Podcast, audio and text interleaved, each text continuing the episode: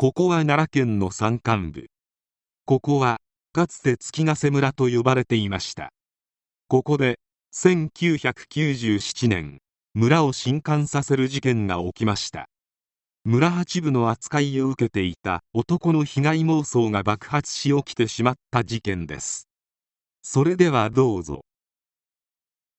1997年5月4日午後奈良県月ヶ瀬村にて村内に住む中学2年生の少女が卓球大会からの帰宅途中に行方不明となった。7月23日村に住む岡崎正人が逮捕された。岡崎は車から下校途中の少女に乗っていくか？と声をかけたところ無視され激高し命を奪ってしまった。岡崎の両親は共に日本人と朝鮮人のハーフ。内縁関係の夫婦で土木の仕事に就いていた。父は無口。母親は気性の激しい性格だったが2人とも働き者で通っていた。集落には茶摘み農家しかなく岡崎一家は浮いていた。存在だった。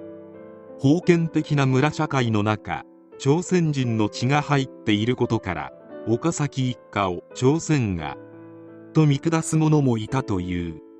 家は藪に囲まれたあばら屋のような借家であり家賃は月々1万円程度。一家は30年以上村に住みながら村の一員と認められていなかった。岡崎が小学3年の頃公民館で放火事件が起こる。村人は誰もが岡崎の仕業だと思った。本人に問い詰めることはしなかったがこの事件を境に村人の岡崎に対する目は一変する。親たちの中には岡崎を避けるように子供に言い含める者もいた。以来ビニールハウスが燃えたり祭りで現金が紛失したりするとまず岡崎が疑われることになった。この事件後岡崎もガラッと変わり誰とも遊ばずに家にいることが多くなった。中学2年になってからは学校にほとんど来なくなった。登校しても廊下でポツンと一人立っていたりして友人はいなかった。家にこもっている時は何か気に入らないことがあると母親を怒鳴ったりと家庭内暴力の影も見えてくるようになった。卒業証書を同級生が家に届けに来てくれたが岡崎は破り捨て燃やした。また卒業生1人1ページずつ綴る卒業文集には彼のページはなかった。不登校の原因については教師からの体罰であったと岡崎は主張している。卒業後測量のアルバイトを始めた。1988年大阪そして東京に調理師として住み込みで働いたが性に合わず村に戻ってきた。以後土木作業員や警備員左官業などを務めたがどれも半年も続かなかった。テレビゲームなどを夜遅くまでして朝起きられないからだという。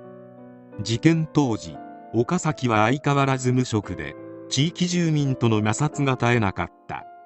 テレビゲームビデオ車にばかりのめり込む。滋賀県小本の風俗街へはたびたび遊びに行っており犯行前日にも行っている。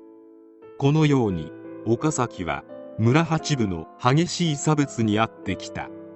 しかも生い立ちというどうしようもないことで生まれた時から差別を受け続ければ誰だって歪んでしまう。そしてその孤独感が事件を引き起こしてしまう。そして事件発生。警察も現場に到着し付近の捜査を始めたところ自宅近くの県道で被害者のものと思われる靴を発見。発見現場にはタイヤ痕とガードレールには血痕が付着していた。さらに近くの公衆トイレから切り裂かれたジャージと血痕が付着したダウンベストなどが発見された。警察はひき逃げと何らかの事件に巻き込まれた可能性もあると見て両面捜査を開始した。事件現場の月ヶ瀬村は奈良県の東北部に位置し豊かな自然をいただく山間部。事件などめったに起きない村に衝撃が走った。7月25日午前3時過ぎ奈良県警は岡崎を誘拐の容疑で逮捕した。逮捕当初岡崎は犯行を否認していたが事件後に売却した四輪駆動車の後部座席から発見された血痕の DNA が被害者のものと一致したことジャージについていたタイヤ痕が岡崎の四輪駆動車のタイヤと一致したことダウンベストに岡崎と同じ血液型の毛髪が発見されたことなどが判明。8月1日奈良県警はこれらの証拠に基づき岡崎を厳しく追及した結果岡崎は犯行を自供した。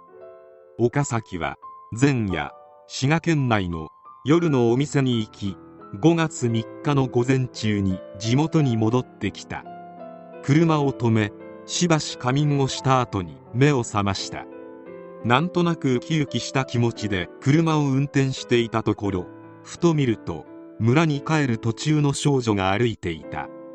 村まではまだ距離がある。坂もある。あの子を家まで送って行ってやろう。ふとそんな親切心好意が自然と生じてきた。気楽な思いで乗っていくかと声をかけた。しかし少女は岡崎をちらっと見ただけで呼びかけを全く無視し返事もしなかった。その時の心境を岡崎はこう語った。顔見知りの私が親切に声をかけているのですからせめておじいさんが迎えに来ますから結構ですとか家がすぐそこですので結構ですとと断ってくれれば私としては腹が立つことはなかったのですが彼女が私の親切心を無視し返事もせず逃げるように足早で歩き始めたことで私は俺をよそ者と思っているから無視しよる返事もしやがらん。俺を嫌っておりこの女も一緒やと思うとよそ者扱いの悔しさが爆発寸前になったのです。このようにして自分を無視した女と村全体の人間に対する憎しみが一緒になり頭の中がパニック状態になったのです。そんな腹立たしい気持ちで車を走らせている時完全に切れてしまい許さん車を当てて連れ去ってやろう。最低でも身動きできないようにしてやろう。村の者が一人いなくなれば村の全員が心配して恨みが晴らせる絶好の機会や今がええチャンスやと考え待ち伏せしている間も私の頭の中は親切心を無視された腹立ちとそれまでの村の人間からよそ者として口では言い表すことのできない苦しみを受けてきたことが交差しとにかく頭の中は爆発寸前のパニック状態であり後先のことを考える余裕などなかったとされている。そして裁判にて2000年6月14日大阪高裁は一審の懲役18年を破棄して無期懲役を言い渡した。上告を進める弁護団に対し岡崎は取り下げを希望。刑が確定した。2001年9月4日20時頃収監先の大分刑務所独居房で首を吊り自ら命を絶った。去年29歳。動機は不明で遺書もなかった。犯人の生い立ちを見ると本当に悲しい事件である。無視されるのは本当につらい。村八部が原因で事件に発生したのは周南市いじめ事件などがある。共通点はどちらも封建的な村社会ということだ。田舎の人は温かいというのは田舎の実情を知らない人の幻想なのかもしれない。